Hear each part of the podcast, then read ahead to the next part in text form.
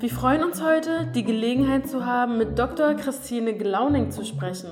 Sie ist die Leiterin des Dokumentationszentrums NS Zwangsarbeit und ist heute im Rahmen der Tagung zu den Rotspaniern bei uns im Instituto Cervantes zu Besuch.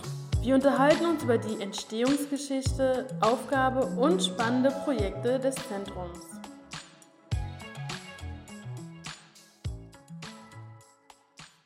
Ja, vielen Dank äh, für die Einladung, hier ein bisschen über unsere Arbeit zu berichten. Äh, ich leite das Dokumentationszentrum NS Zwangsarbeit seit 2006 und äh, davor hat es aber zehn Jahre lang gedauert, bis überhaupt dieses Zentrum entstehen konnte. Es war in den 90er Jahren, also wenige Jahre oder kurz nach dem Fall der Mauer, als dieser Ort äh, in Schöneweide äh, quasi wiederentdeckt wurde.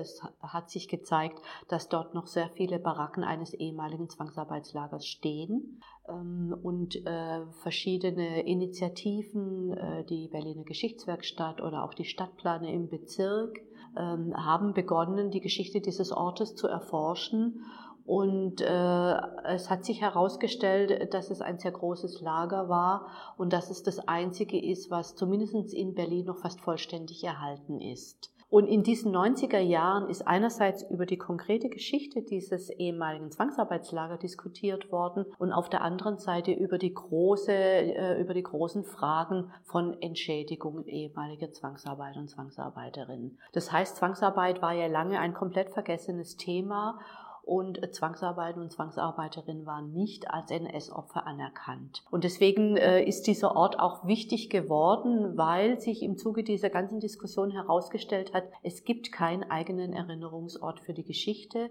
der Zwangsarbeit, vor allem der größten Gruppe der zivilen Zwangsarbeiter und Zwangsarbeiterinnen. Also wenn wir davon ausgehen, dass rund 13 Millionen Menschen im Deutschen Reich arbeiten mussten, waren davon mit rund 8,5 Millionen die aus den besetzten Gebieten Europas verschleppte Zivilbevölkerung die größte Gruppe.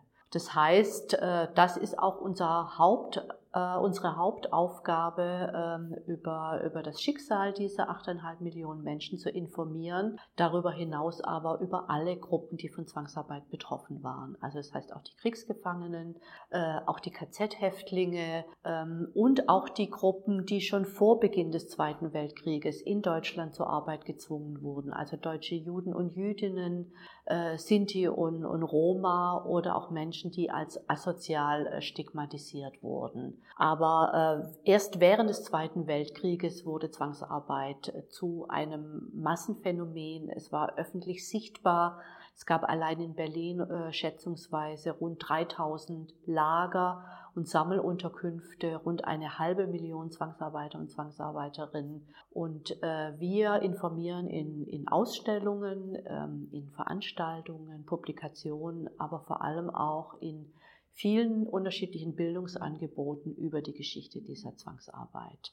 Was uns besonders wichtig ist, äh, seit 2015 haben wir auch eine internationale Jugendbegegnungsstätte, wo wir in, äh, in bi- oder trinational Jugendbegegnungen oder auch Multiplikatoren treffen über dieses Thema sprechen, ähm, äh, schon auch im Sinne eines Austauschs und der Völkerverständigung und äh, auch des Austauschs über nationale Erinnerungskulturen. Also wo junge Menschen aus allen möglichen Ländern, aus vielen verschiedenen Ländern, zum Beispiel vor Ort auf Spurensuche gehen äh, oder sich mit den Biografien von ehemaligen Zwangsarbeitern und Zwangsarbeiterinnen beschäftigen und eben darüber reden. Können Sie uns mehr über die Ausstellungen erzählen, die Sie im Zentrum zeigen? Insbesondere interessiert uns hier natürlich die aktuelle zu den Rotspaniern, spanische Zwangsarbeiter während des Zweiten Weltkriegs. Wir zeigen seit vielen Jahren wechselnde Sonderausstellungen. Wir haben zwei Dauerausstellungen, aber eben auch einen Raum für Sonderausstellungen, wo wir versuchen, ähm, noch nicht so bekannte Aspekte der Zwangsarbeit nochmal äh, sichtbarer zu machen. Und äh, wir wissen seit einigen Jahren über dieses Projekt der Rotspanier und es war jetzt eben in diesem Jahr einfach die Gelegenheit, diese Ausstellung äh, nach Deutschland zu holen, nach Berlin zu holen und bei uns zu zeigen.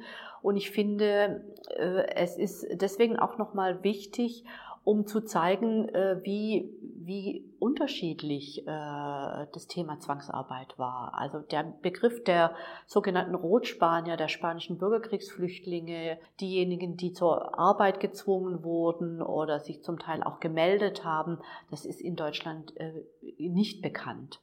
Und äh, das war die Motivation äh, für uns, die Ausstellung von Peter Gaida und Antonio Munoz Sanchez äh, bei uns im Dokumentationszentrum NS-Zwangsarbeit zu zeigen. Was sind Ihrer Meinung nach die Gründe dafür, dass diese Geschichte in Deutschland nicht so bekannt ist?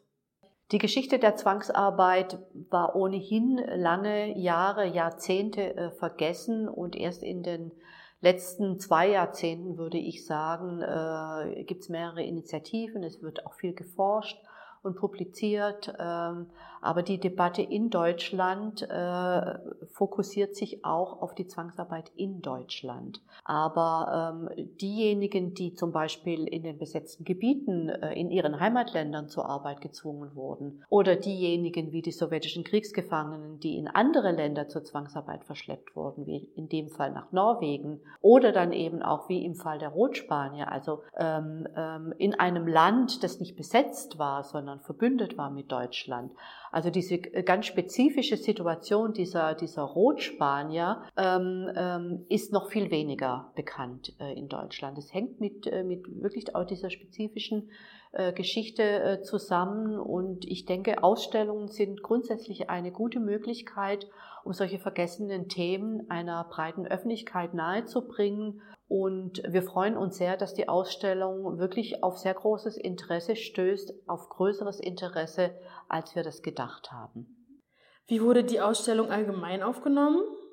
Wir haben die Ausstellung zusammen mit dem spanischen Botschafter im Juni eröffnet und äh, sehr schnell hat sich gezeigt, äh, dass sie auf großes Interesse stößt, äh, dass Berliner Berlinerinnen kommen, dass Schulklassen kommen, so nach und nach kommen auch wieder äh, äh, ausländische Touristen und Touristinnen nach Berlin, die die Ausstellung besuchen. Ähm, viele in Deutschland äh, kennen so die Geschichte auch der internationalen Brigaden. Da gibt's eben auch äh, Bezüge von Deutschland zum spanischen Bürgerkrieg, also auch deutsche Widerstandskämpfer waren Teil der spanischen Brigaden. Das kennt man in Deutschland. Ähm, ich glaube, es gibt ein grundsätzliches Interesse an der Geschichte des spanischen Bürgerkrieges in Deutschland und äh, die spezifische Geschichte dieser Rotspanier, das ist was, denke ich, was viele noch nicht kennen und sich deswegen die Ausstellung auch angeschaut haben. Und ich denke auch durch die breite Medienberichterstattung in Deutschland, aber vor allem auch in Spanien, also in der spanischen Version der Tagesschau, wurde die Ausstellung ja besprochen. Das hat nochmal zu einem größeren Interesse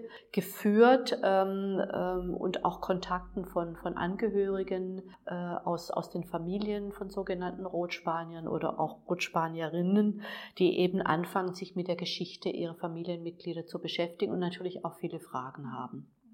Bis wann kann man die Ausstellung besuchen? Die Ausstellung wird im Dokumentationszentrum NS Zwangsarbeit bis zum 2. Januar 2022 zu sehen sein.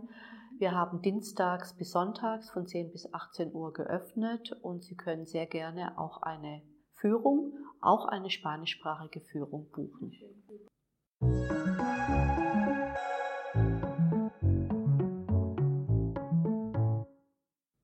Wir bedanken uns recht herzlich bei Dr. Christine Glauning dafür, dass sie unsere Einladung angenommen hat und Gast bei uns im Podcast war. Und wir hören uns in der nächsten Folge wieder.